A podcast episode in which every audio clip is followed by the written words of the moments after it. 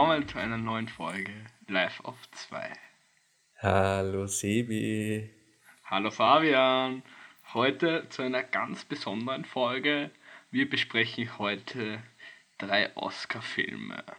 Genau, wir haben sie, da, ich meine, eins, eins will ich gleich vorweg sagen, weil ich werde diesen Podcast jetzt wahrscheinlich von der Lautstärke ein bisschen angleichen. Das heißt, es tut mir gleich mal leid für die Leute, die nach der ersten Folge weiterhören und dann ist auf einmal das viel lauter. I am sorry. Aber ja, zurück zum Thema Oscar-Filme. Es ist nämlich, es sind am Sonntag die Oscars, am Sonntag den, äh, für uns am Montag, den 28.03.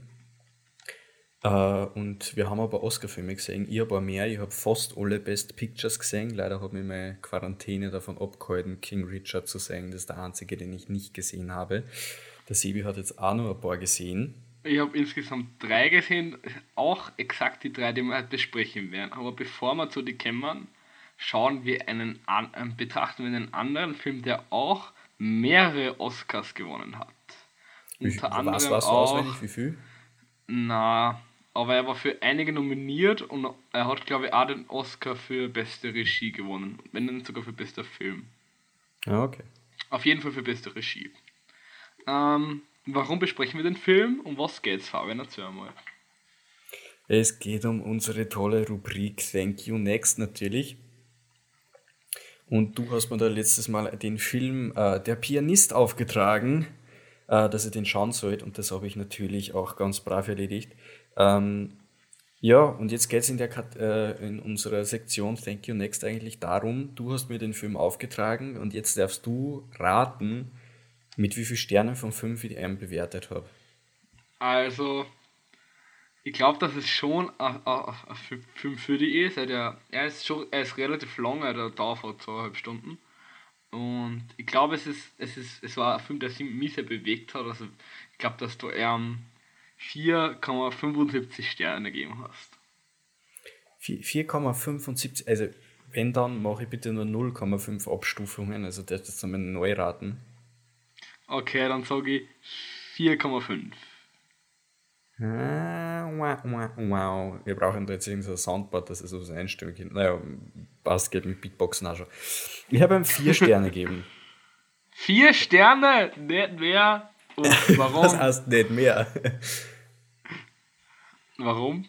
Also warum so gut oder warum so warum, ich, warum ich, versuch, ich versuche gerade hilflos meine Notizen zu finden zu dem Film. Ich, ich mache zu viele auf meinem Handy, dass ich es jetzt nicht mehr finde. Also für alle, die den Film nicht kennen, ich, ich erkläre kurz einmal den Inhalt. Ja, fix. Ähm, es geht um der spielt im Jahr 1939 und in, in die zentrale Figur ist der Wladislaw Spielmann wahrscheinlich habe ich den eh komplett falsch ausgesprochen. Und ähm, das ist ein polnisch-jüdischer Pianist. Ähm, und durch die Unterdrückung der Nazis beginnt heute halt eine Zeit der Brutalität, der Aggression. Und nur mit viel Glück ähm, kann er quasi überleben. Dramatisch. Genau. Aber ja, basierend auf wahren Begebenheiten, das ist, glaube ich, das, was, was daran natürlich am verstörendsten ist, an die meisten Kriegsfilme. Exakt. Ja, ich habe ein Menge. Vier Sterne für mich heißt vier Sterne ja einiges. Ich gebe kaum mehr her, eigentlich. Äh, bis auf bei einem Oscar-Film. Vielleicht kommen wir dazu noch, aber den hast du ja nicht gesehen. Ähm, der Film ist für mich einfach so wie, äh, ein kompletter Schlag in die Magengrube gewesen. Das, das hat man gleich die ersten paar äh, Minuten habe ich das bemerkt. Äh, mittlerweile habe ich meine Notizen nämlich gefunden. Ich verwende zu viele verschiedene Apps für das. ja, oh. schauen wir mal. Ich muss da gerade ein bisschen durchlesen. Was hat da, was hat da besonders gut gefallen oder was hat, was hat, was hat dich gestört in dem Film? Was war nicht so gut? Äh, das, was mich ein bisschen gestört hat, äh, dass ich bei die ganz starken Momente, wie ich gefunden habe, äh, immer zu früh weggeschnitten haben. Ein bisschen zu früh. Also ich, das, das ist noch ein bisschen, ähm, wo ich noch gern mehr Emotionen in die Augen von den Leuten gesehen hätte, mhm. wo ich noch mehr Reaktionen gern gesehen hätte. Es war irgendwie so, da, da hat so gewirkt, als hätten sie Angst gehabt, dass das die Zuschauer nicht vertragen hätten oder dass sie es nicht sehen wollten. Ich wollte es sehen. Und da, da ist es mir, das ist so äh, mein größter Kritikpunkt eigentlich. ist mir vor allem in der zweiten Hälfte aufgefallen, wo dann immer wieder was passiert ist und dann wollte ich eigentlich nur in Spielmann seine, seine Reaktion sehen oder sonst irgendwas und dann, dann auf einmal gehen wir schon wieder zur nächsten Handlung, äh, zum nächsten Handlungsschritt und das, das hat mich dann immer wieder ein bisschen außergeholt, vor allem weil ja eigentlich die zweite Hälfte ziemlich actionreicher ist. Mhm. Aber ja, das, das habe ich ein bisschen schade gefunden und äh, ähm, Familienzusammenhalt ist, hat man relativ wenig gespielt. Das ist nicht, mhm. nicht ausreichend aufgebaut worden am Anfang, finde ich. Und das sind so die zwei Punkte, die mich da einen Stern nach unten überholen. Aber es ist auf jeden Fall ein sehenswerter Film. Also unbedingt. Was, was ich auch sehr schön an dem Film finde, ist, wie immer der Soundtrack, weil es ist sehr viel Chopin-Musik drin, die da Spielmann quasi auch selber spielt.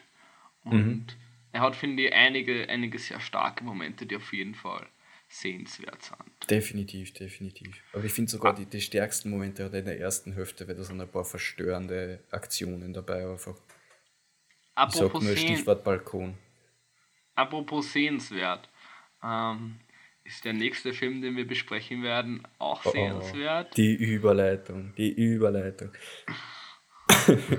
Solide. Also, ich würde gerne mit einem Musical anfangen, das auch für die Oscars nominiert ist. Über was hm. reden wir jetzt, Fabian? Über West Side Story. Von Steven Spielberg.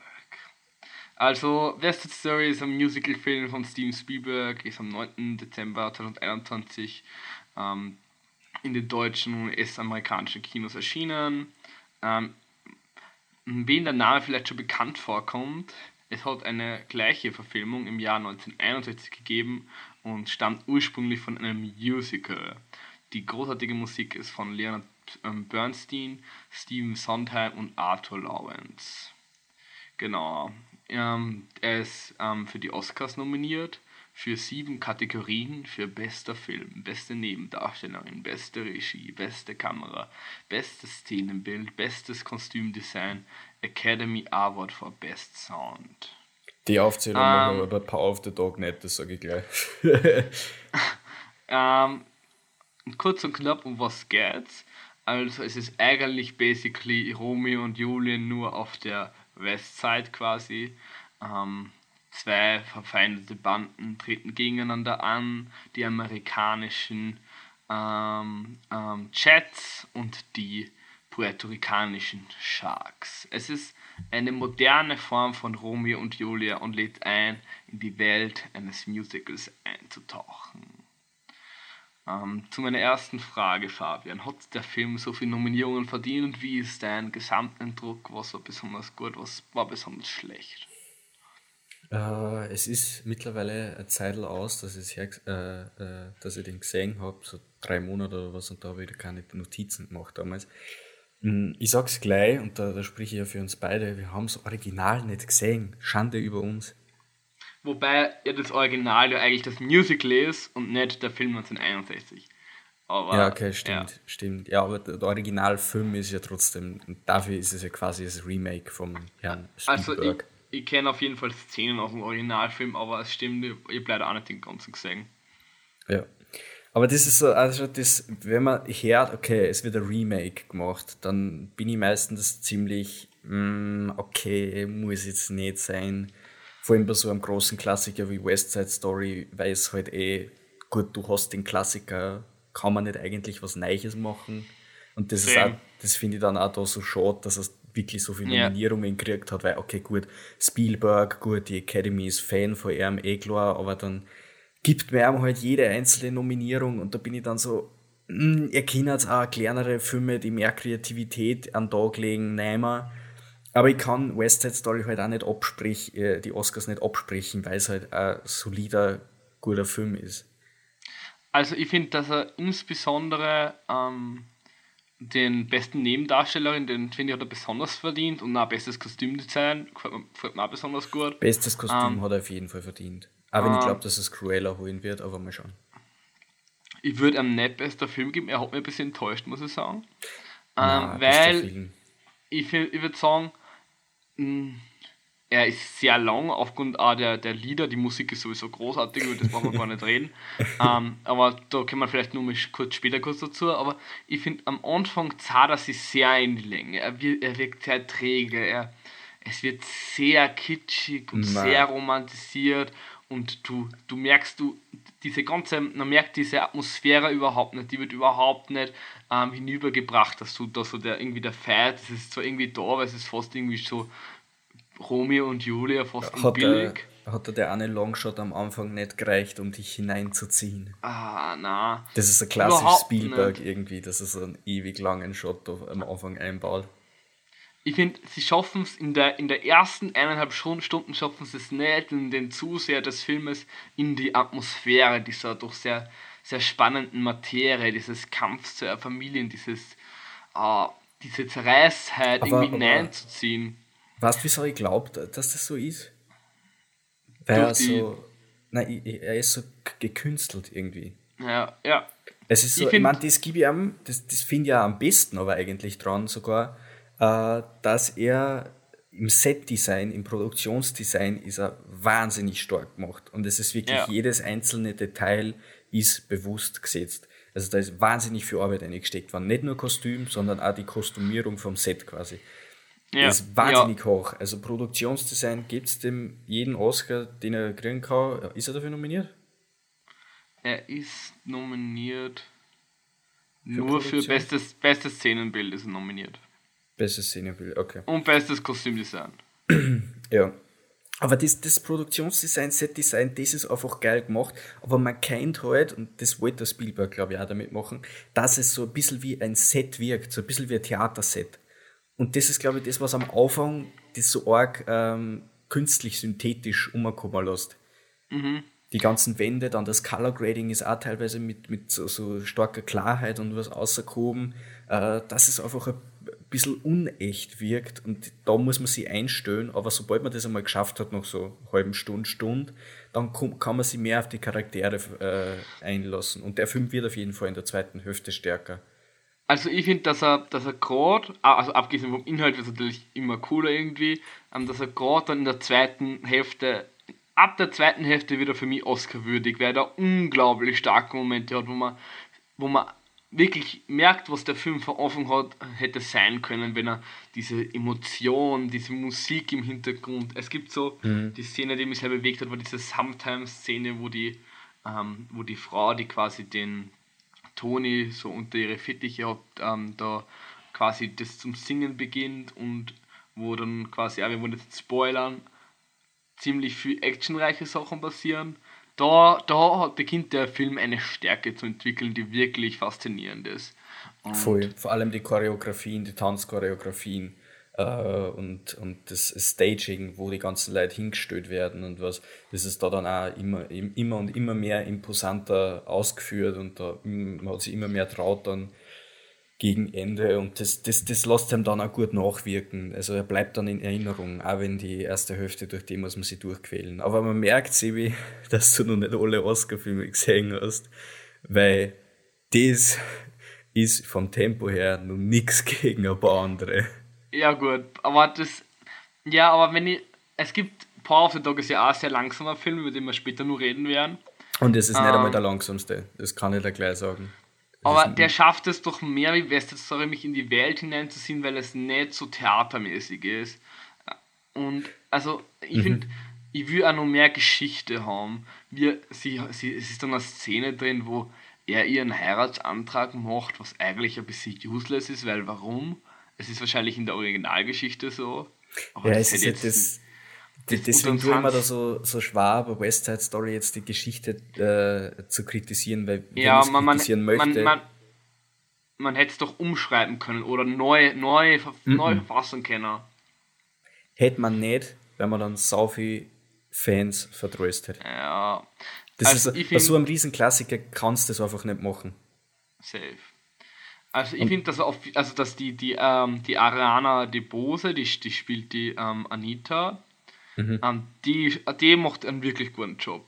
Ja. Also, also der, also ich habe jetzt noch nicht alle besten Nebendarstellerin gesehen, aber bei der konnte ich mir vorstellen, dass, dass sie den Oscar auf jeden Fall wert ist, weil sie einer von den stärksten Schauspielerinnen im Film ist. Ich traue sie halt so, ah. dass, dass sie gewinnt. Also ich, ja. ich glaube fast sogar, ja.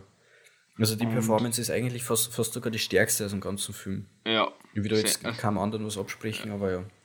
Ich finde auch, dass die, dass die Maria, das, das spielt die Rachel Zegler, ähm, die, die macht auch einen recht soliden Eindruck und auch der Tony ist auch ganz okay with auch.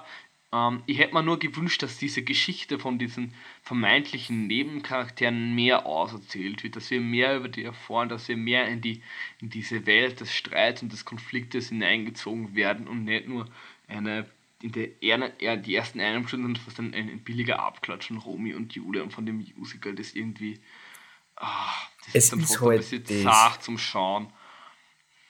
Es ist, es ist halt einfach äh, äh, vor, äh, Romeo und Julia aus den 60er, 70er Jahren. Ne? Und da merkt man schon, dass die Story einfach nicht, nicht so viel hergibt. Es ist halt, ja, was soll man sagen? Deswegen, von der Story, wenn ich das jetzt in dem Kontext bewerten würde, von wegen, dass es äh, Jahrzehnte alt ist, dann würde ich die als scheiße empfinden. Weil die Love Story wird kacke aufgebaut, das glaube ich eher nicht wie das entsteht und was und komplett überdramatisiert und was auch immer. Das, das, das, wenn ich da nicht eingegangen war in den Film mit dem Wissen, okay, das ist jetzt eine alte Story, dann hätte mich das einfach nur genervt und ich hätte es nicht mehr ausgehalten in der zweiten Hälfte. Es ist halt auch so, es ist, es ist auch so typisch Musical-lag. Also Musical ist halt meist so eine relativ einfache Geschichte, aber trotzdem, ich habe jetzt zum Beispiel Les Miserables, ist auch ein Musical, die haben das deutlich besser gemacht. Also da, da du kannst die Filme einig spüren. Ist ähm, halt auch 50 Jahre, 40, 50 Jahre später entstanden, ne? Weil wir ja auch gerade vom Musical reden, ähm, die Musik ist wirklich großartig von West Side Story. Also sie hat in dem, in dem, in dem Film nicht an Qualität verloren, also sie haben das nicht irgendwie umgedreht oder so, diese jazzige, amerikanische, manchmal schon ein bisschen wie Big Band, Big Band Sound. Ähm, die Musik von, von, von Bernstein ähm, ist wirklich, wirklich cool und macht, das, macht den Film, ohne die Musik hätte ich wahrscheinlich den Film nicht zu Ende geschaut, ähm, weil es wirklich, wirklich zu was Besonderem macht. Gerade diese Maria-Szene oder auch das, das Tonight, das Tonight ist relativ zu Beginn, das reißt ihm dann so ein, äh, ein bisschen außer und macht ihm so einen, einen Film, der, der Qualität hat. Ja, ja, die Musik ist schon. Willst du willst, willst, äh, an der Stelle gleich was auf Playlist haben vielleicht? Äh, ja, also ähm, wir haben ja unsere coole Playlist. Eine Portion Musik ist. Von West Side Story geben wir das Lied Maria hinauf. Ah, sehr geil, ein Klassiker. Übrigens in den Show Notes, oder wie, wie, wie, wie heißen die auf Deutsch? Also ja, in, uns, in, in, unser, in der okay. Beschreibung von unserem Podcast ist, ist der Link zu der Playlist. Ja, da werden wir später dann eher noch was draufhauen. Sonst, genau. ja, West Side Story kann man sie geben, vor allem für die Musik ist, ist ganz cool und wenn man Fan ist, wird man nicht enttäuscht werden, wenn man den alten kennt, weil vor allem auch da so Sachen, wie ich gelesen habe, äh, wie äh, richtige, ein richtiges Casting von ethnischen Hintergründen her und diese ganzen Sachen, die sind da quasi die Fehler behoben worden, wenn man es so sehen will, als Fehler vom ersten Film. Äh, und was, was ist der Bewertung in Sternen? Ich habe dem damals tatsächlich äh, vier Sterne gegeben sogar. Ich würde ihm drei geben. Ja, verstehe. Ja, es war so, okay, ich habe die Geschichte nicht kein. Ich würde ihm, ich würde ihm im Genre, also im Musical-Genre würde ich ihm vier geben mhm. und Gesamteindruck drei. Ja, ja, ich würde eigentlich größtenteils mitziehen. Für mich ist einfach so, ich habe das wirklich meine Kritikpunkte an der Story, weil es all das habe ich lassen. Und sonst Produktionsdesign, Staging und was, das reißt für mich außer genauso Musik. Dann habe ich ihm gedacht, okay, gebe ich ihm vier. Solide. Ähm, wollen wir gleich zum nächsten Film gehen? Wollen wir zum nächsten Film gehen oder willst du, willst du ein Rätsel dazwischen haben? Ah, fix. Machen wir dazwischen ein Rätsel, damit das Ganze wieder ein bisschen aufgelo aufgelockert wird. Jawohl, lockern wir so ein bisschen auf, werden wir ein bisschen frisch äh, wieder vor die Oscars. Ich habe ich hab versucht, einfach dir das Trivia zu geben, was heißt eigentlich Oscar, aber ich habe muss ich zugeben, ich habe keine Hintergrundgeschichte gefunden, die nicht irgendwie rein auf Mythen basiert. Vielleicht hat das ein Mann erfunden, der Oscar fast. Ja, es ist, glaube ich, wirklich so. Eine, eine Möglichkeit, die ich gefunden habe, ist, dass eine aus der Academy äh, hat gesagt, hey, mein Onkel schaut ungefähr so aus wie die Statue und der heißt Oscar. und da, da habe ich mir dann gedacht, okay, wenn ich das schon beim Recherchieren finde, dann kann ich eigentlich bald aufgeben. Aber ja, naja. Äh, jedenfalls, ich gebe dir jetzt einen, einen anderen Filmbegriff äh, und das kommt eigentlich in ziemlich jedem Film vor, den es gibt. Und es heißt Tschechows Gun. Okay, also Tschechows Gun. Also es handelt sich um eine Gun, also übersetzt ins Deutsch Pistole. Ähm, mhm. Und ich nehme mal an, dass jetzt nichts Mechanisches ist. Also es ist nichts, was in der Hand habe. Es ist irgend sowas Irgend so eine Art Stilrichtung oder so? Na, na ich würde es nicht als Stil bezeichnen. Aber es ist jetzt kein Gerät oder so. Na, also es ist jetzt kein, kein Objekt oder so. Es ist, ist ähm also man könnte vielleicht sagen, es ist so in die Richtung wie so ein spezieller Kamerawinkel oder so. Äh, so eine Art. Also mit Kamera hat es nichts zu tun, das kann ich dir gleich sagen. Äh, aber ich, ich sag dir gleich die Richtung, es hat was mit der Story zu tun. Hat irgendwas, also passiert das im Prozess des Filmemachens oder ist das, ähm, hat das was mit ähm, Schreiben vom Drehbuch zu tun? Es hat größtenteils was mit dem äh, Schreibprozess zu tun oder wird in dem Prozess mitbedacht. Geht es darum, dass man irgendwas eliminiert aus dem, aus dem Drehbuch aus oder so? Ja, ja, kann, ja, kann man genauso sagen weil, also das heißt ja gern, ähm, vielleicht irgendwelche Sachen außerstreicht oder so. Ja, ja. Also, dass, dass der Film nicht so lang ist und vielleicht Story-Elemente verändert von der Geschichte. Wir, wir kommen näher, also es hat auf jeden Fall was damit zu tun. Jetzt ist nur die Frage, was genau beschreibt Tschechows Gun. Mm. Ähm, es sind ja viele Filme, es sind ja also für die Bierkerleser sagen, ja, der Film ist nicht so geil, weil es werden so viele Sachen ausgelassen. Ist das, beschreibt das das genau oder hat das wieder was anderes zum Tor? Ja, in dem Fall ist es eigentlich, wenn du Tschechows Gun verwendest, äh, ist eigentlich das Ziel durch weglassen, äh, das Ganze besser zu machen. Spannung. Auch. Das ist wie, okay. was, kann ich da, was kann ich da nur für einen Tipp geben? Tschechows Gun.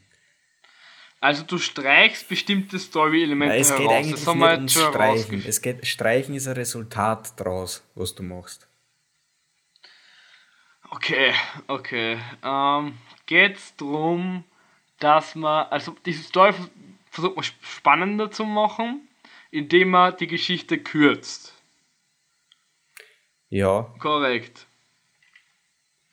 Ja. Und du, du bist jetzt, Jetzt mhm. fehlt mir aber noch was oder, oder, oder passiert da nur mehr, mehr ist da nur mehr dahinter? Ich, ich glaube, ich, glaub, ich, glaub, ich löse jetzt für dich auf. Du bist eh sehr, sehr äh, neu dran. Ich meine, der, der Tschechow ist ein Schriftsteller, ein berühmter, und der hat eben da dann äh, für Schauspieler und auch für Drehbücher dann quasi so diese mhm. Regeln erstellt. Oder von ihm äh, kommt die halt. Also er war äh, ein russischer Schriftsteller, ein Novellist und Dramatiker.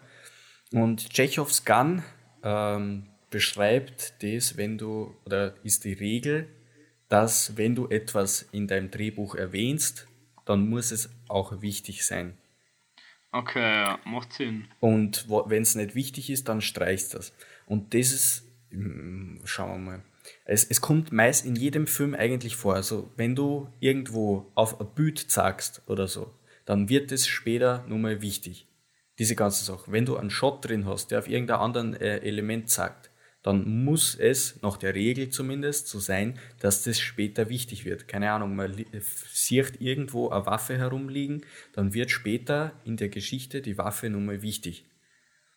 Ich weiß nicht, was, was, was, was haben wir in West Side Story da zum Beispiel? An das, an das halten sie aber nicht für Regisseur, kommt mir vor. Acht einmal drauf, Und es, es nimmt da aber immer wieder sogar die Spannung, weil du siehst dann irgendwo einen Shot, einen ganz kurzen oder so, von dem Ding oder so, und dann weißt, okay, das muss nochmal wichtig werden, weil sonst war der mhm. Shot da nicht drin. Das nimmt okay. da oft, wenn's, wenn man auf das wirklich achtet, kann da das ziemlich viel Spannung ausnehmen. Da, da, da kann ich gleich was, gleich was zur West Story noch dazu sagen, was mich auch noch gestört hat, was jetzt ein bisschen mit dem zu tun hat. Wir erfahren ja so ganz kurz die Geschichte von dem einen Jungen in der Gang, der mit dem sie dann diesen Song singen, ähm, ähm, Inspector Krupke, und der quasi so Angst hat, dass er jetzt ins Gefängnis kommt und so. Und man schneidet das kurz an und singt das Lied dazu und dann ist aber schon wieder vorbei und die Geschichte wird quasi gar nicht auserzählt von dem Nebendarsteller, von dem man eigentlich in, im Film noch mehr erwartet. Mhm. Ja, wobei äh, äh, West Side Story hat ja eigentlich äh, eine ziemlich wortwörtliche Chekhovs Gun sogar. Ja, äh, stimmt. Weil stimmt. Die, die, die Schusswaffe wird ja eingeführt und dann später halt einmal nur mal extrem wichtig. Stimmt, stimmt. Auch wenn sie ziemlich offensichtlich und relativ oft mit roten Faden verwoben ist und nicht irgendwann plötzlich wieder zurückkommt. Aber ja. Und das, den Film, den ich auch noch, wenn man sich mit Chekhovs Gun noch mehr auseinandersetzen will, empfehlen kann. Ich weiß nicht, hast du Knives Out gesehen? Na, sagt man nichts. Knives ist ein, ist ein Whodunit. Vor allem bei Whodunits kommt sowas oft vor. Ähm, wie Agatha Christie und diese ganzen Sachen. Äh, und da spielt der Ryan Johnson, der, der, Regisseur, sehr, sehr viel mit Chekhovs Gun. Aber auch so, dass mhm. es nicht wichtig wird. Zum Beispiel kommt die ganze Zeit ein Baseball vor und der wird hin und her geworfen. Und ab einem Punkt denkst du einfach, okay, was, was ist mit dem Baseball? Und der hat aber am Ende nichts zu tun. Das ist so, bei einem Houdanit kann man sowas äh, dadurch viel leicht wen auf eine falsche Fährte führen. Das heißt, so kann man das dann quasi auch einführen. Wenn man die Regel kennt, dann kann man es dadurch auch gleich wieder brechen. Das heißt, da Knives Out, wenn man sich mit Chekhovs Gun ein bisschen beschäftigen will, ist das auf jeden Fall ein gutes Beispiel. Apropos Pistolen.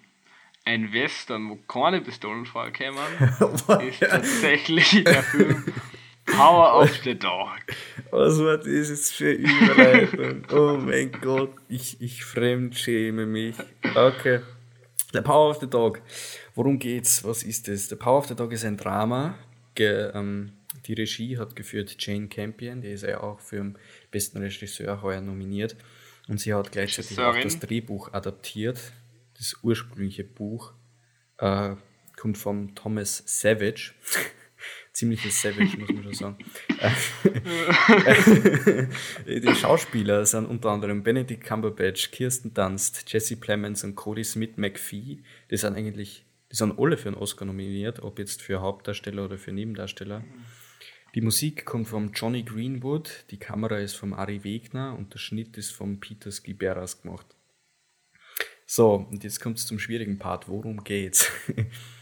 Es, es geht um, äh, um einen Phil, der ist Cowboy, relativ alt eingesessen für die Zeit, in der es spielt. Also wir sind in klassischen Western-Zeit, also vor ein paar hundert Jahren, oder nicht vor ein paar, aber gute hundert Jahre.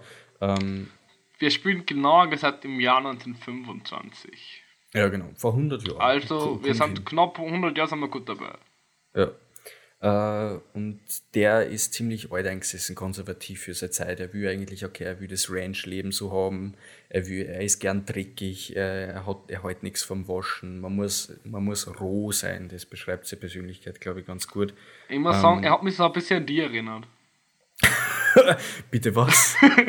Bitte. Also, nicht duschen. Ich, ich, dusche mich schon ein paar Mal öfter als er.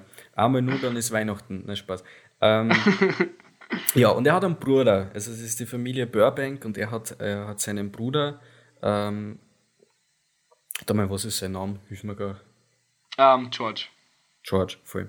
Äh, und sein Bruder George ist, ist ziemliches Gegenteil von ihm. Er ist gern sauber, er kauft sich ein Auto, er will modern sein, äh, er ist progressiv. Er hat ja. am College studiert. Er hat, er hat studiert, genau.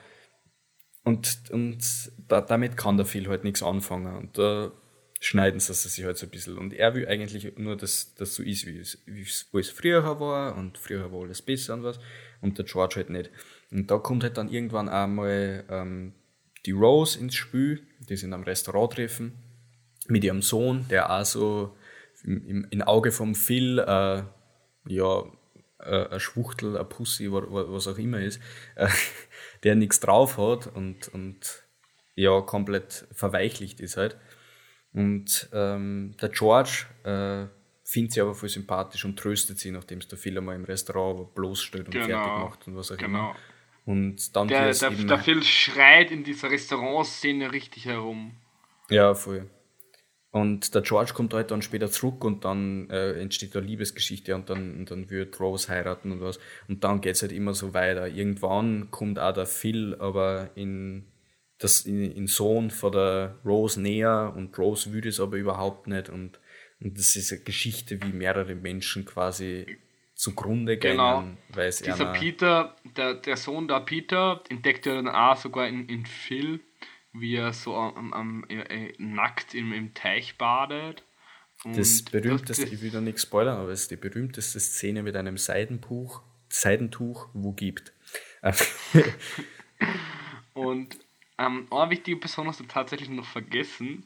Das ist, die nie im Film vorkommt, aber irgendwie doch eine zentrale Rolle zu spielen scheint.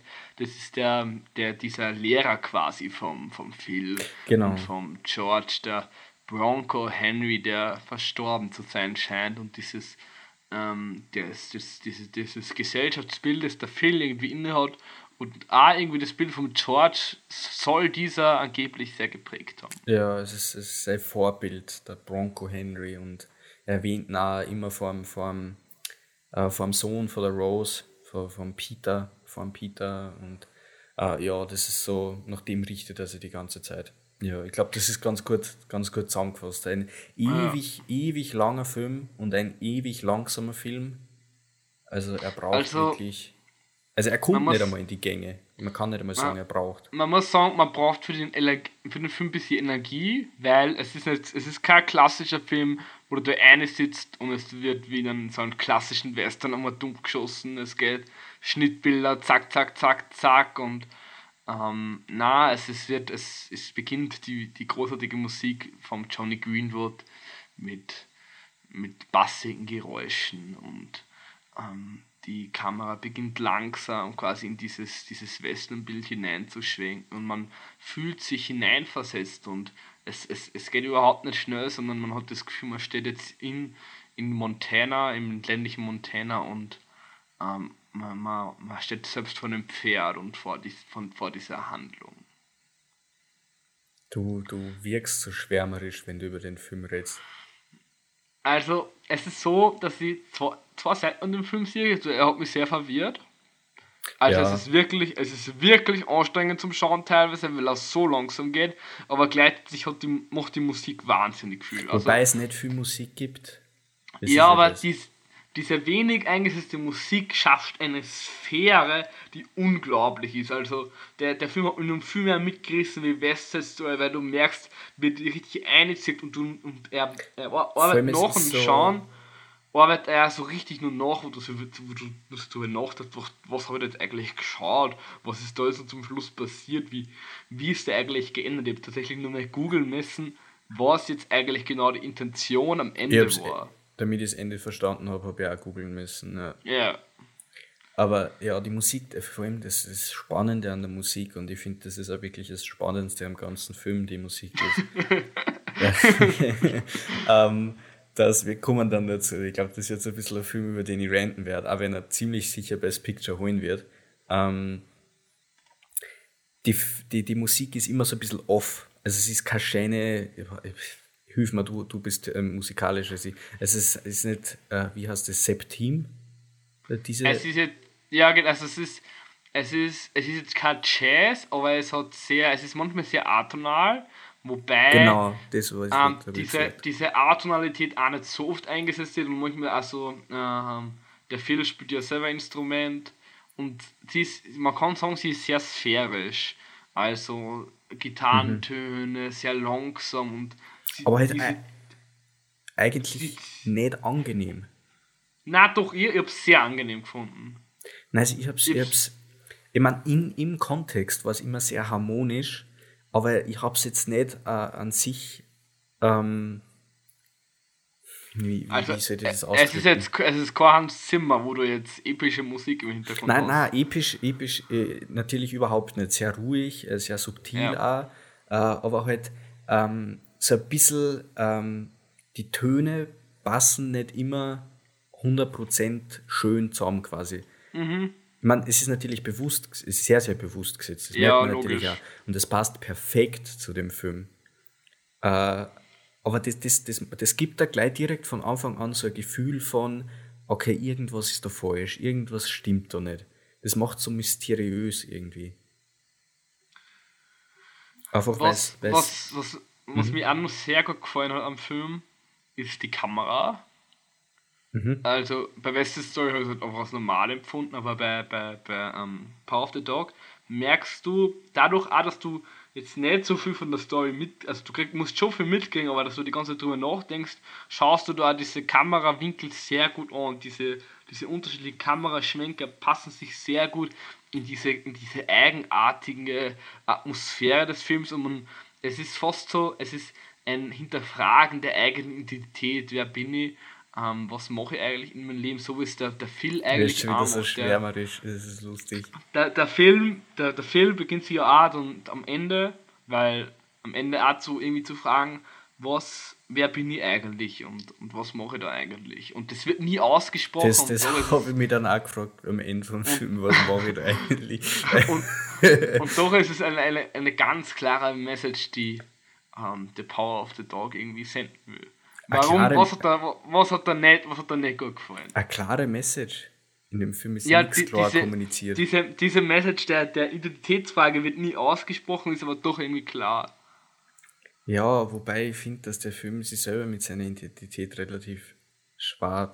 Also ich meine, ja, ich meine, ich, ich sage mal, jetzt- sag mal zur, zur Kamera stimme ich da nur zu. Kamera ist wahrscheinlich so gut, dass Dune äh, leider Gottes äh, Konkurrenz machen kann für Best Cinematography bei den Oscars. Und sie das vielleicht auch noch holen wird, so wie die meisten anderen, wie äh, Darsteller und was. Also, ja. Aber das, was mich an Power of the Dog so stört, und es ist schwierig zu sagen, weil ich einen anderen Film, der stilistisch auch sehr ähnlich ist, eigentlich äh, mein Favorit für die Oscars ist, der auch so wahnsinnig langsam ist, aber mich, stört es bei Power of the Dog einfach, äh, dass er gescheiter tut, als er ist. Äh, irgendwie. Also, Das kann ich so, verstehen. Wenn man, wenn man jetzt nicht, und, vielleicht bin ich einfach nur zu blöd, um den Film zu verstehen, aber das ist irgendwie so die Falle, weil jeder sagt jetzt, und er ist so viel, so viel nominiert, du musst den gut finden, wenn du den nicht gut findest, dann bist du einfach, dann verstehst du das einfach nur nicht. Er tut so Shakespeare-haft, so wahnsinnig übertrüber, ma, ich bin so poetisch, aber er hat nichts, ab einem Punkt sind mir die Charaktere, die Dialoge so am Arsch gegangen, einfach, weil sie reden nicht miteinander. Sie reden nicht. Sie tun einfach nur so überdrüber poetisch. Und das sind sie halt eigentlich nicht. Sie sind einfach Landsleute. Aber sie reden nicht miteinander. Sie, sie reden nur über Blicke und alles. Und das ab einem Punkt, du musst als Zuschauer jeden einzelnen Moment auseinandernehmen, sezieren und dann interpretieren, damit du stimmt, irgendeine das Handlung stimmt. außernimmst. Der, der Film ist wie ein Sudoku. Voll. Also, das Schwierige ist, also jede Szene ist wie ein Sudoku, wo du, ich glaube, es ist, es, also eben im, im, in Deutsch gesehen, ähm, du wirst ihn ziemlich Originalsprache gesehen haben, oder? Ja. Ähm, und ähm, also es ist, also jede Szene ist wie, du, du musst es so wie, so wie der Peter im, im Film die unterschiedlichen Tiere assistiert, ähm, ist er glaube ich auch wert, ein, zweites Mal gesehen zu werden. Und Ich glaube, man versteht ihn dann definitiv besser. Das muss ich Ja. vielleicht einmal nachholen, dann, wenn er Best Picture war. Aber also es ist jetzt, ich finde, es ist kein, was ich sehr schade finde, dass es kein Film zum Entspannen ist. Es ist jetzt nichts, wo du Nein, dich hinsetzt und Kopf aus, Augen auf, Film ab. Es ist was zum Nachdenken, es ist was zum Arbeiten, es ist was zum. Es ist der, der Film an sich ist fast schon ein bisschen wie Arbeit, wenn du den anschaust. Arbeit, Aber Arbeit ist ein sehr, sehr gutes Stichwort, ja. er ist also mir hat er trotzdem wesentlich besser wie West Side Story gefallen, obwohl es halt jetzt ein ganz anderes Genre und ein ganz anderer Stil und ähm, grundsätzlich ganz anders ist. Er ist auch, glaube ich, ein bisschen kürzer wie West Side Story. Mhm. Er ist, glaube ich, sogar länger. Oder Ja, er, fühlt, er fühlt sich, wurscht was ist, er fühlt sich länger an. Finde ich nicht. Ich finde nicht, dass es sich länger anfühlt. Nicht? Ich, West Side Story dauert zweieinhalb Stunden Ja, warte, ich muss das jetzt nebenbei Power of the. Dog 128 Minuten. Also zwei Stunden. Gute zwei Stunden. Ja. Ist, ja, 20 Minuten Unterschied, ja. Aber ich. Power of the Dog hat sich für mich auf jeden Fall länger angefühlt. Und Power of the Dog finde ich ja wesentlich schlechter als West Side Story, muss ich sagen. Weil, Was? ja, Power of the Dog ist, ist ein, von alle Oscar-Filme, die ich gesehen habe, ist bei mir derzeit, warte mal, ich schaue auf meine Listen. Wo ich habe den gerankt? Ist bei mir auf vorletzten Platz von die, die ich jetzt gesehen habe. Was ist denn als letztes? Am letzten Platz ist Belfast. Belfast ist absolute Kacke. Aber über den können wir gerne reden. Den will ich im Kino noch sehen. Bitte. Belfast, Belfast, Belfast war wirklich kurz davor, aus dem Kino zu gehen. Der, der war wirklich Was? grottig. Was? Der war wirklich grottig. Also also, der, soll man nicht anschauen? der ist wirklich so Oscar-Bait. Das kann ich bei, bei Power of the Dog auch noch ein bisschen sagen. Der ist gemacht, um nominiert zu werden. Der ist Ja, wirklich ja. mit, mit dem Das ist auch ein Hintergedanken. Das ist Ja. ein bisschen schade, weil man merkt es, man merkt so ganz ein wenig Power of the Dog an, dass er will, dass du dir diese Frage stößt und nicht, dass, also, dass er will, dass du das jetzt nicht verstehst und nicht, dass, dass, dass er jetzt diese Geschichte erzählt, sondern dass er irgendwie will, dass das jetzt nicht so einfach ist. Und das- ja das stört mich so dran. Sache ist. Weil er ist so forciert kompliziert. Er ist nicht so. weil Klar, die Charakterdynamiken und was, die sind auch kompliziert und die sind schwierig. Aber das ist nichts, was so unmöglich ist, darzustellen, wie es Power of the Dog tut, als dass es war. Und das, das, das regt mich so auf an dem Film, weil halt wirklich da dann so intelligent daher tut und äh, nur die gescheitesten Leute werden mich verstehen. Und das ist so das Phänomen von des äh, Kaisers neue Kleider so. Äh, du bist nur dumm, wenn du mich jetzt nicht verstehst. Deswegen musst du so dauern, dass ich jetzt so gescheit bin. Und ich habe jetzt, ich habe schon einiges gewonnen, deswegen habe ich jetzt mittlerweile auch schon weiß, äh, die Genugtuung, dass ich so ein äh, intelligenter Film bin. Und deswegen muss ihm jetzt jeder gut finden. Und die paar Punkte, die er gut macht, wie Kamera und Schauspiel und was, ja, die sprechen dann für ihn. Und dann, dass man es nicht versteht und die Story in Wirklichkeit einfach nur äh, dahin irgendwas hin, ich will es jetzt nicht hingeschissen nennen, so schlimm ist es dann auch nicht, aber äh, es Also- ist halt nur, es redet die ganze Zeit um einen heißen Brei herum und die Charakterdynamiken und was könnte noch viel emotionaler oder mitreißender sein, wenn es nicht selber so prätentiös war, wie es ist. Aber das will doch der Film irgendwie. Es ist jetzt kein offensichtlicher Film, der irgendwie eine Geschichte erzählt. Und ja, aber das ist ja so forciert, weil er braucht Ja. das ja gar nicht. Also, ich gehe mal jetzt einmal kurz weg von der, von der Geschichte. Ich finde, die schauspielerische Leistung ist schon großartig. Ja, und die also, ich finde gerade. Cumberbatch hat den Oscar verdient und der Cody Smith also, McPhee das genauso. Also Es ist schon, es ist schon ein Wahnsinn. Also, du kennst ja immer in, in Cumberbatch als Dr. Strange und dann, dann ist er plötzlich ja so ein alter, western, konservativer Mensch und der die ganze Zeit raucht, gut. der die ganze Zeit raucht. Meine Fresse, mir, oh mein Gott. Der, das, das, ich meine, sein Charakter ganz geil und so, aber mich regt, das hat mich dann auch wieder aufgeregt, wenn man Charakter einfach durch eine so eine Aktion so, ich meine, er hat sich ja Nikotinvergiftung am Set geholt, like, das sagt schon alles.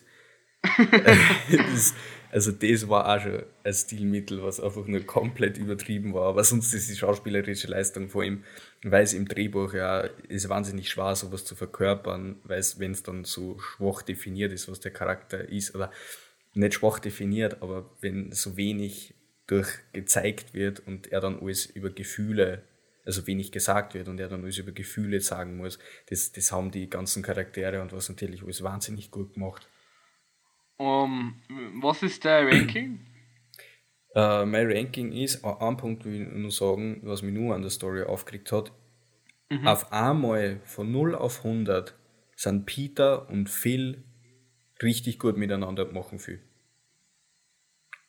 Warum? Safe.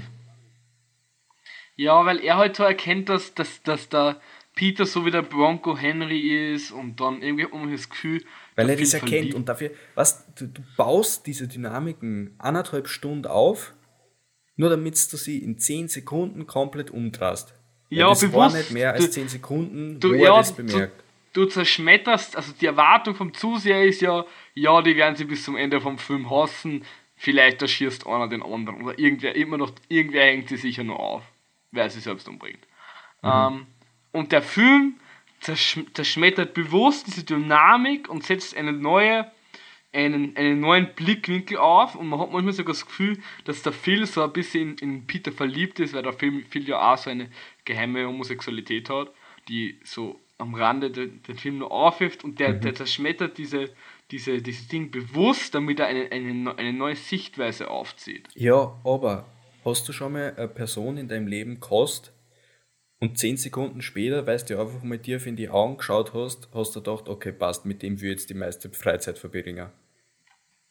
Ja, wenn ich im Western lebe und kein Mensch weit und breit von mir ist, dann, dann, dann würde ich mir würde es mir vielleicht auch nochmal überlegen. Ja, okay, dann, dann vielleicht, dann vielleicht. Aber das ist so das, okay, die, diese Charaktere hassen sie wirklich. Das ist porträtiert, der findet den abscheulich. Und der, dann braucht ja, sowas doch Zeit, dass sie das darum, umkehrt. Darum ist ja das Ende dann so, wie das Ende ist. Darum, er, er ihn ja nach wie vor irgendwie so, so halb.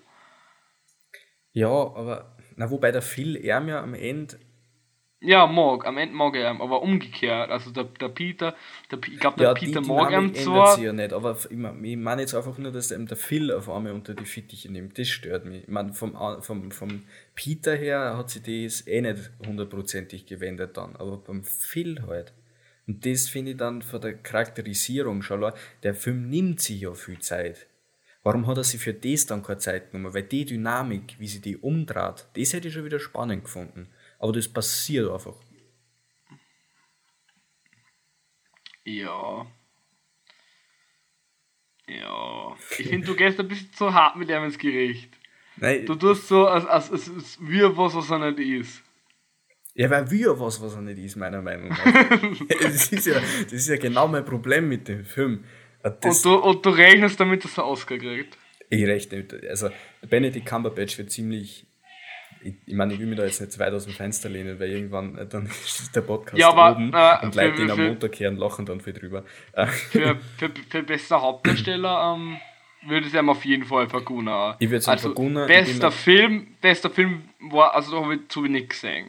Bester aber Film wird er wahrscheinlich kriegen, weil er hat jetzt schon bei den BAFTAs abgerammt, er hat überall, wo man abrammt hat, China schon voll, Vollgas abgerammt. Äh, es ist eigentlich schon ziemlich fix, dass er den Best Picture auch kriegt. Der Cody Smith McPhee, also der den Peter äh, verkörpert, der wird ziemlich fix bester Nebendarsteller, das gönne ich am auch Vollgas, das ist definitiv verdient. Kamera hoffe ich, dass er es nicht kriegt, weil ich Dune einfach besser finde. Dune ist ein Masterclass in dem Ganzen. Aber Power of the Dog kann er natürlich auch in seiner Art mithalten, aber ich bin, bin da einfach nicht Fan genug von Western Cinematografie. Ja. Was ist der, der Ranking? Ich habe ihm drei von fünf Sterne gegeben. Du hast West Side Story besser bewertet wie Power of the Dog. Das habe ich vorher schon gesagt. Power of the Dog Ach, ist vorletzter von, von meiner. Nee, aber das verstehe ich jetzt nicht. Du, ganz ehrlich, schau die Story ist doch von Power of the Dog zehnmal besser als die von West Side Story. Of the Dog Story, hat doch keine Story. In West Side Story geht es darum, dass sie zwei ineinander verlieben und dann passiert zum Schluss was, was eigentlich eh schon ganz so Film logisch ist. Wie gesagt, da habe ich ausgeblendet, dass die Story alt ist. Da habe ich es im ja, Kontext betrachtet, von wo die Story Apropos ist. Weltuntergangsfilme. Kommen wir zu Don't Look Up. Einer Netflix-Produktion, so wie es Power of the Dog A ist.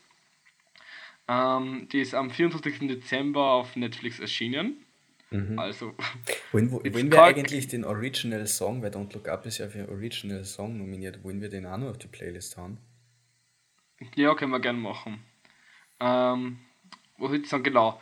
Ähm, es ist auf Netflix erschienen. Es ist quasi, kann man sagen, Weltuntergangskomödie, buchstäblich. Er ist nominiert für bester Film, bestes Originaldrehbuch, beste Filmmusik und bester Schnitt. Ähm, und er ist wahrscheinlich auch der Kandidat, der ins Rennen gehen wird und vielleicht einen Korn-Oscar absahnen wird. Weil er ist auch nur in vier Kategorien nominiert. Er ist auf jeden Fall mit Abstand der kontroverseste. Das stimmt. Also im Gegensatz zu Power of the Dog ist es ein relativ. Es ist ein Film, wo man sich einsetzen kann und irgendwie auch sofort ins Geschehen mittendrin ist. Um was geht? Um was geht? Also es geht darum, dass so eine, junge, junge Dame, die Kate, die gespielt wird von der Jennifer Lawrence, die Kate DiBiase, entdeckt quasi einen Kometen, der auf die Erde zufliegt ähm, und ihr Lehrer quasi, ihr Professor, das ist der Dr. Mindy, ähm, den erzählt, quasi gleich und ähm, sie rennt dann zum und sie bemerken, dass der quasi auf die Erde zusteuert und wenn der die Erde trifft, dann alle hinig. Einfach gesagt. Und dann gehen sie quasi zum, zu der Präsidentin und diskutieren ewig hin und her. Es dauert alles drei Jahre, wie es halt in echt A ist. Und ja, was am Ende passiert, passiert dann. ja. Passiert meistens auch nicht. Basically, basically ist das die Story. Habe ich irgendwas Relevantes vergessen? Na, würde ich, würde eigentlich genauso unterstreichen. Das passiert und was passiert, passiert. genau. Also, beginn mal mit deinem, mit deinem Eindruck von dem Film. Mein Eindruck. Ich ich bin gefühlt mit ähm, West Side Story, Power of the Dog und Don't Look Up vertrete ich ziemlich das Gegenteil von der Academy, glaube ich, oder vom, vom Großteil. Weil Don't Look Up finden ja so viel absolut grauenhaft. Und ich habe Don't Look Up, ich habe im, im Kino gesehen, ich habe mir so gedacht, okay, gut, er kommt zu Weihnachten oder was ist auf Netflix rausgekommen und aber Wochen vorher geschaut, hm, zu Weihnachten über die Feiertage will ich eigentlich nicht so viele Filme schauen oder ich habe nicht so viel Zeit äh, habe ich geschaut, okay, was rennt gerade im Kino, habe ich gesehen, na, Don't Look Up rennt im Kino, bin ich gleich losgestartet und habe mir gegönnt. Und ich habe selten so, so viel gelacht während einem Film. Und ich bin ein Mensch, der eigentlich nie lacht. Ich bin, ich bin ein Mensch, der selbst bei The Big Lebowski kein einziges Mal gelacht hat. Aber Don't Look Up finde ich einfach, das habe ich so in meiner Review ähm, geschrieben, geniusly stupid. Ich finde auch, er schafft ein bisschen, dass ihm das Loch im Hals stecken bleibt. Ja. Weil er die Realität so trifft. Dieses, ah, das, das, das Szenario, das der Komet trifft und es kriegen das zwar alle mit, man, man sieht den Kometen und dann bilden sich zwar Bewegungen, die sagen, schaut nicht nach oben, weil der Komet, den gibt es gar nicht. Und es ist eigentlich ein Wahnsinn, es ist eine Persiflage auf unsere moderne Gesellschaft, wie es schafft, das umzudrehen. Ich habe, nachdem ich das erste Mal gesehen habe, war ich sehr beeindruckt. Ich muss sagen, wie ich dann länger darüber nachgedacht habe, in manchen Momenten ist er fast ein wenig billig. Aber das, ähm, das finde ich so genial an ihm. Weil er ist einfach, er ist ja, er will jetzt nicht real sein. Ja. Er ist eine Karikatur. Er ist ja in alle Momente eine Karikatur. Komplett überspitzt. Aber das Kranke ist dann, dass er in, genau in dieser Überspitzung erkennst du so viel Reales, was es eben dann ah. verursacht, dass das Lochen im Hals stecken bleibt. Weil du halt wirklich welche? denkst, hey, wie arg drüber ist es jetzt? Welcher Vollidiot hat das Drehbuch geschrieben? Und dann, dann, dann denkst du mal kurz drüber nach und bist dann so, okay, what the fuck, in welcher, Leb in welcher Welt lebe ich da eigentlich gerade? Welcher, welcher Plot hat er auf deiner Liste? Er hat auf meiner Liste, warte mal, den Platz 3. Das ist unter meine Top 3. Oha, die mein, Academy wird das glaube ich anders sein. Er ist mein Geheimfavorit. ich finde es ja geil, so auf Rotten Tomatoes ist so alles im Bereich von 80 bis 100 Prozent äh, Kritiker-Score und was. Und Don't Look Up einfach so für 56. das ist geil. Aber ich find, also, wenn es der werden wird, bester Film, bist du deppert. Ich glaube, ich würde würd schreien bei der Netflix-Verleihung. Ich würde mich freuen, ganz ehrlich, weil er ist genau. Also, ich würde mich auch, ich würd, ich würd für Freude schreien. Don't weil es ist. Don't also, es ist ein absoluter Außenseiter-Kandidat, kann man schon sagen. Definitiv, definitiv. Aber dadurch auch mein Geheimfavorit. Aber Don't Look Up, finde ich halt, ist ein Film, der seiner Zeit voraus ist. Und deswegen funktioniert er auch noch nicht. Und das ist jetzt was, wo ich mich genial fühle und nicht so wie die ganzen anderen bei, äh, sie genial fühlen, weil es Power of the Dog verstanden haben, weil für den war ich zu dumm. don't, don't Look Up ist einfach, zeigt so viele Sachen auf, wo ich glaube, dass sie die Menschen selber so sehr angegriffen fühlen, dass sie den Film nicht schauen können. Und deswegen scheiße finden. Also mir, mir gefällt er wirklich sehr gut. Ob er dann, ob er dann wirklich bester Film ist, I don't know. Nein, bester Film ist er glaube ich nicht. Aber er, ich habe zu wenig Oscar-Filme gesehen. Aber er ist, ich bin mir noch sicher, ob ich er oder Power of the Dog besser finde. Mhm. Von den drei, die wir heute besprechen, West Side Story ist weit abgeschlagen. Ähm, da, da muss ich nur überlegen. Es ist, es, pa, ähm, ähm, Don't Look Up ist insofern entspannter, aber weil du die healing kannst und du schaust den und es bringt dich zum Nachdenken, ohne dass es anstrengend ist. Ja, der, der schafft es. Ohne dass er, ohne dass er, er, er ist, er ist, ähm, wie, wie, wie lang ist er? Das ist tatsächlich um, ähm. einer der kürzen für die Oscars das Jahr. Er ist, er ist nicht so lang wie Power. Er zieht sie, also er zieht sie auf jeden Fall nicht so in die Länge. Na, das wie, nicht. wie Power of the Dog oder West. Das ist ein ziemlich normaler Hollywood-Film, in dem, wenn man es so sehen will. Ja, wenn man es von, von, der, von. Er ist tatsächlich zweieinhalb Stunden lang. Okay, wow, ich bin, ich also, bin das schon so gewohnt, lange Filme zu sehen mittlerweile durch die ganzen Oscars. Also, es, also er fühlt sich aber wirklich nicht so an. Nein, also es ist wirklich, er ist wirklich cool. Da, da, Don't Look Up. Ah, das ist ein perfektes Beispiel für, für Chekhovs Gun.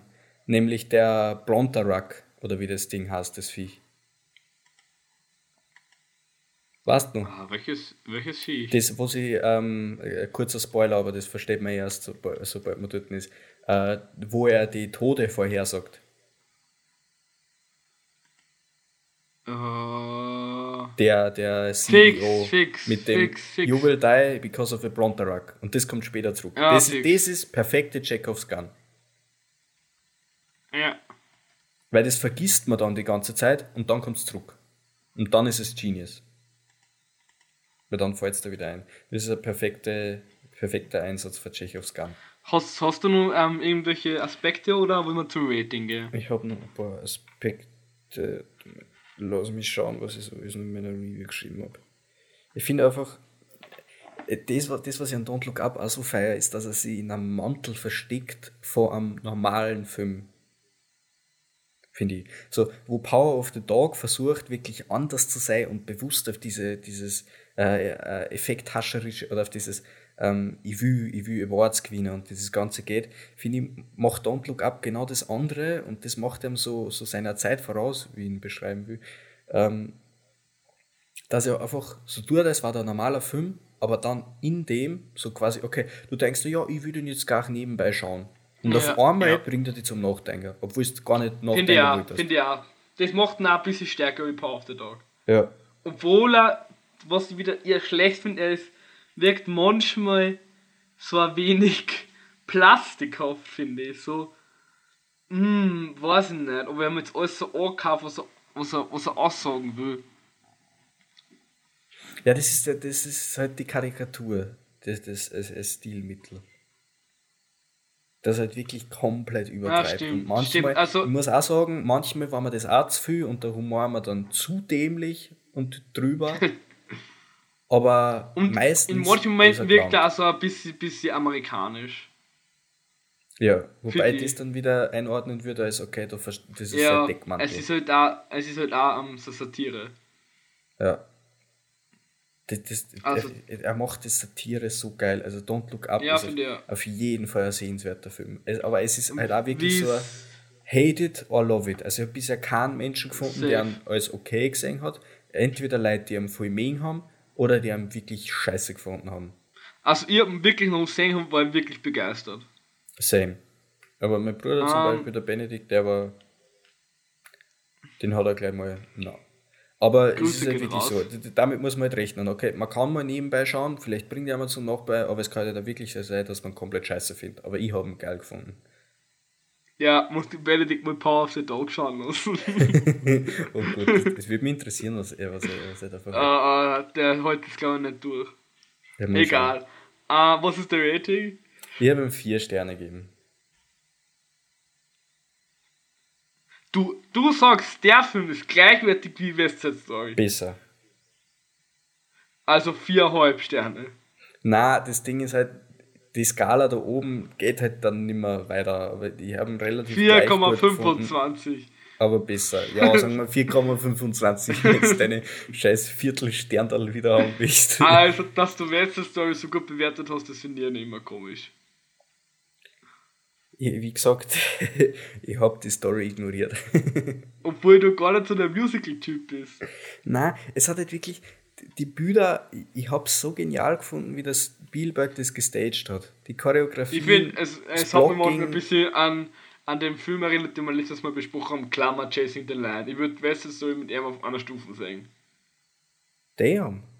Okay, nein, ich definitiv nicht. Da ist, da ist, vielleicht schon. Da ist einfach auch, wie viel Geld eingeflossen ist und was. Ist qualitativ ja, aber das, das sagt ja nichts aus. Kann ja trotzdem eine scheiß Geschichte sein. Ja. Es ist, es ist, ich übertreibe jetzt ein bisschen, aber er ist schon solide so. Nice to see, aber es ist kein bester Film. So ganz klar. Es ist Kostümdesign und Szenenbild ist ganz nett. Ja, ganz nett, die kleine Schwester und von Scheiße. Neben, neben Darstellerin hat es wirklich verdient. Ja, also, ja. nein, aber bester Film ist es nicht. Das ist nicht, das ist klar. Ich kann, da, ich, kurz, kann ja gerne noch durch die Listen gehen. Ich habe jetzt Ja, fix. Ich wollte gerade sagen, wollen wir, wollen wir nur allgemein kurz über die Oscars reden? Was ist so dein, dein Favorit? Uh, mein Favorit ist, und ich habe jetzt gerade nebenbei noch Just Look Up von Don't Look Up auf unserer Playlist gehabt. ähm, Perfekt. Er ist, glaube ich, ist er für beste Originalmusik, glaube ich, sogar nominiert. Uh, Don't Look Up? Mhm. Mhm. Ich glaube, neben, neben A und das, das Beste Filmmusik. Das hau ich jetzt auch noch gleich drauf. Um, ähm, no Time to Die von Billie Eilish hau ich auch gleich noch auf mhm. die Playlist. Dann haben wir ein bisschen Perfekt. Popmusik dabei, das ist auch nominiert dieses Jahr. Für eben No Time to Die natürlich vom Film. Ja, aber mein Favorit dieses Jahr bei den Oscars, und das ist jetzt schwierig zu sagen, weil ich damit. Da, Warte, da, lass mich raten. Lass mich raten. Es ist Licorice Pizza. Licorice Pizza erstens einmal und na, Licorice Pizza ist bei mir im vierten Platz. Licorice Pizza? Licorice Pizza. klingt klingt um, eigentlich besser. Ist der, braucht man dafür Energie zum Schauen für den? Licorice Pizza? Mhm. Na, Licorice Pizza ist ein bisschen wie so ein Fiebertraum. Nur ohne Fieber. Um, Nein, er Boah, in den Zeiten von Corona brauche ich das nicht. ich habe jetzt meine Quarantäne hinter mir, ich brauche es jetzt auch nicht mehr. Nein, Licorice Pizza, ich, ich, ich fange von unten an, okay? Okay. Mein, mein letzter Film, und ich sage jetzt nochmal dazu, King Richard habe ich nicht gesehen, das heißt, der wird nicht vorkommen. Für Leute, die jetzt äh, hoffen, Ma, wo hat er den eingeordnet? Leider nicht dabei. Leider. Ähm, Belfast ist mein letzter Platz, dem habe ich glaube ich auch noch zwei Sterne Bewertung gegeben. Das macht mir ein bisschen traurig. Den habe ich grottig gefunden. Also der versucht äh, emotional zu sein und verkackt jeden Moment. Und das ist, das ist auch so wichtig. Der Kenneth Branagh will damit irgendeine Story von früher erzählen, äh, äh, autobiografisch so. Und das ist auch wirklich ein Oscar-Bait. Also der, will, der ist auch nur gemacht, um Awards zu gewinnen und ich vergönne ihm keinen einzigen davon. Äh, Belfast ist wirklich kacke. Und er fängt schon an mit, er lässt das Auto explodieren, wo es äh, Michael Bay nicht Schnell, schnell, schnell, Spoiler bitte. Ja, das passiert gleich am Anfang, das spoilert nichts. Aber er setzt Slow Motion ein, diese ganze so. Es, na, na, einfach, na. Hat so viele Scheiß-Elemente, aber wir können eh gern auch anders mal nochmal drüber reden. Vielleicht schaust du ja nochmal. Ja, vielleicht, vielleicht machen wir noch eine zweite Oscar-Folge. Ja, vielleicht finden die auch scheiße. Ja, vielleicht. Auf, auf meinem vorletzten Platz oder auf meinem Platz 8, ich gehe mal von Platz 9 zu Platz 8, uh, äh, The Power of the Dog. Da haben wir jetzt eh schon lang genug drüber geredet. Uh, ja, finde ich. Thank you, next würde ich sagen. ja.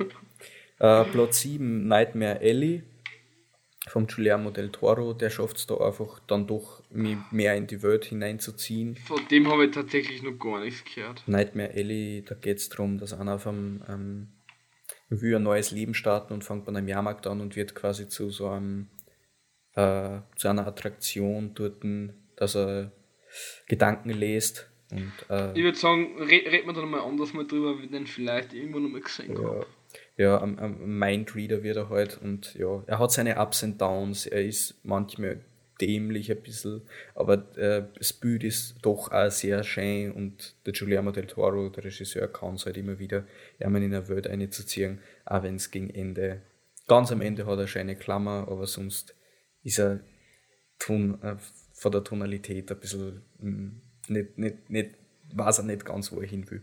Ja.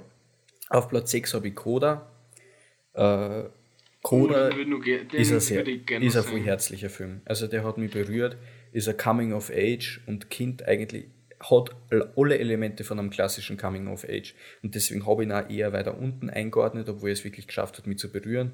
Ähm, Weil er ist vorhersehbar, er hat diese klassische kitschige Liebesgeschichte dabei, äh, du weißt von Anfang an eigentlich, wie es ausgeht.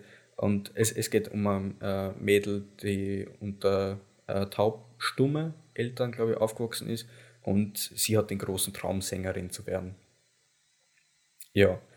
Aber es ist halt einfach die Elemente, es, es nimmt sich die ganzen Klischee-Elemente von einem, äh, äh, von einem Coming of Age und führt die aber alle sehr, sehr gut aus.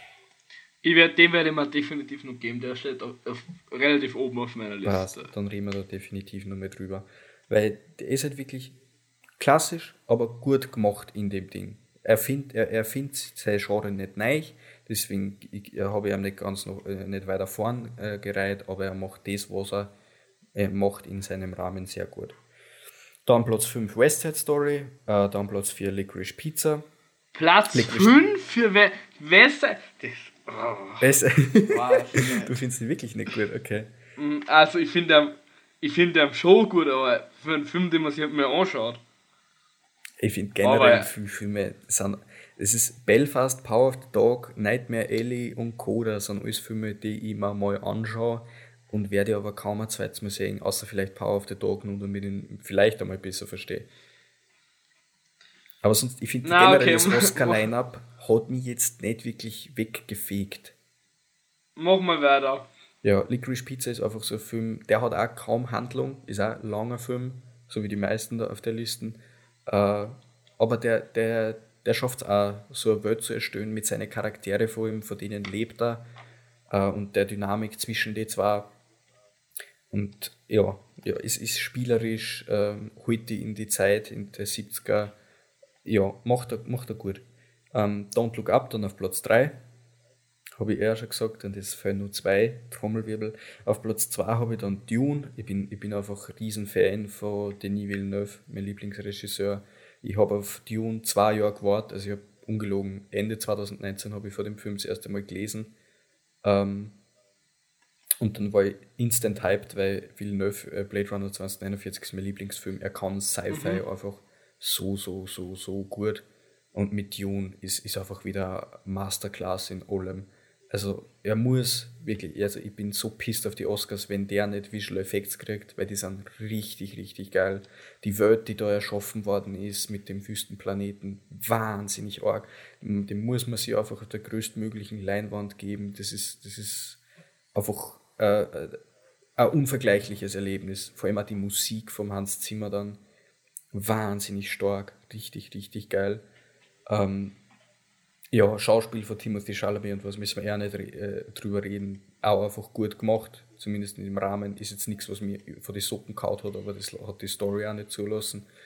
Äh, ja, es ist einfach, dass, dass, dass Villeneuve nicht für bester Regisseur nominiert worden ist, ist einfach, einfach ein Verbrechen in meinen Augen. Also wirklich, das, das kann man einfach nicht machen, weil der Fuck ist ja nicht auf der Liste, aber gut. Also Dune ist wirklich äh, ein Meisterwerk. Mhm. Und hat mir aber dann vielleicht auch deswegen, weil ich zwei Jahre lang drauf gewartet habe und so hohe Erwartungen gehabt habe, nicht so sehr von die Socken kaut wie Drive My Car. Das ist mein Platz 1. Ah, den, den müsste ich mir dann auch noch fast anschauen, bevor wir es am Montag geben. Genauso wie vor zwei Jahren äh, Parasite, der internationale Film war, den ich am besten gefunden habe ist es diesmal wieder der internationale Film, der es da mit eingeschafft hat. Ich, ich, mich mich hat es voll gewundert, dass es nicht The Worst Person in the World geworden ist, weil der hat wahnsinnigen Hype erlebt. der Boah, aber Drive My Car ist auch wieder saulang, drei Stunden. Drive My Car ist wirklich drei Stunden und Drive My Car hat langsameres Tempo als Power of the Dog, würde ich eigentlich sagen. Also der ist wirklich, wirklich langsam. Sehr, sehr, sehr zäh. Aber den habe ich mir im Kino gegeben und er hat immer, ich habe mir immer wieder gedacht, okay, bin ich jetzt eigentlich gerade gelangweilt? Nein, ich war es nie. Er hat immer irgendwie was gehabt an die Figuren, was mich interessiert hat. Da geht es eigentlich darum, wie ein Theaterstück nebenbei entsteht. Und das erzählt das auch noch. Und dann geht es um die Figuren. Und er hat, er hat spannende Dynamiken, vielleicht auch, weil es japanisch ist und ich da ein paar, ein paar ähm, Sachen nicht kein so, vielleicht hat es mich deswegen mehr eingezogen. Und er hat ein, langs, so ein langsames Aufbau, bis das am Ende in einer Wucht endet. Also ich finde, es ist eine Wucht. Viele werden es, glaube ich, nicht als solche verstehen, aber er hat eine emotionale Wucht am Ende, einfach weil man die Charaktere dann irgendwie schon so gut kennt. Und die, die werden wirklich gut charakterisiert, obwohl es auch nichts sagen. Also er, Drive My Car hat irgendwie voll viele stilistische Elemente wie Power of the Dog, aber Power of the Dog ist mir am Arsch gegangen und Drive My Car gar nicht.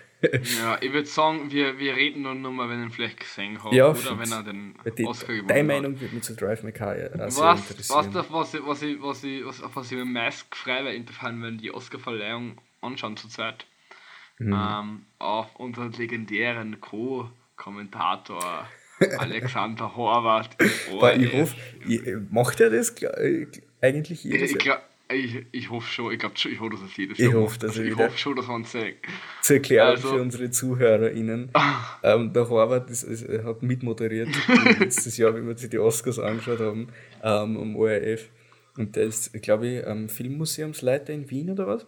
Ja, ja, er glaub, was aber ehemaliger. Also auf jeden Fall berühmter österreichischer Kurator ja. und Filmhistoriker. Und er heute er, er war, er war, er war Direktor des, des österreichischen Filmmuseums unter anderem auch. Ja. Also, Kritiker würden behaupten, er findet alles scheiße.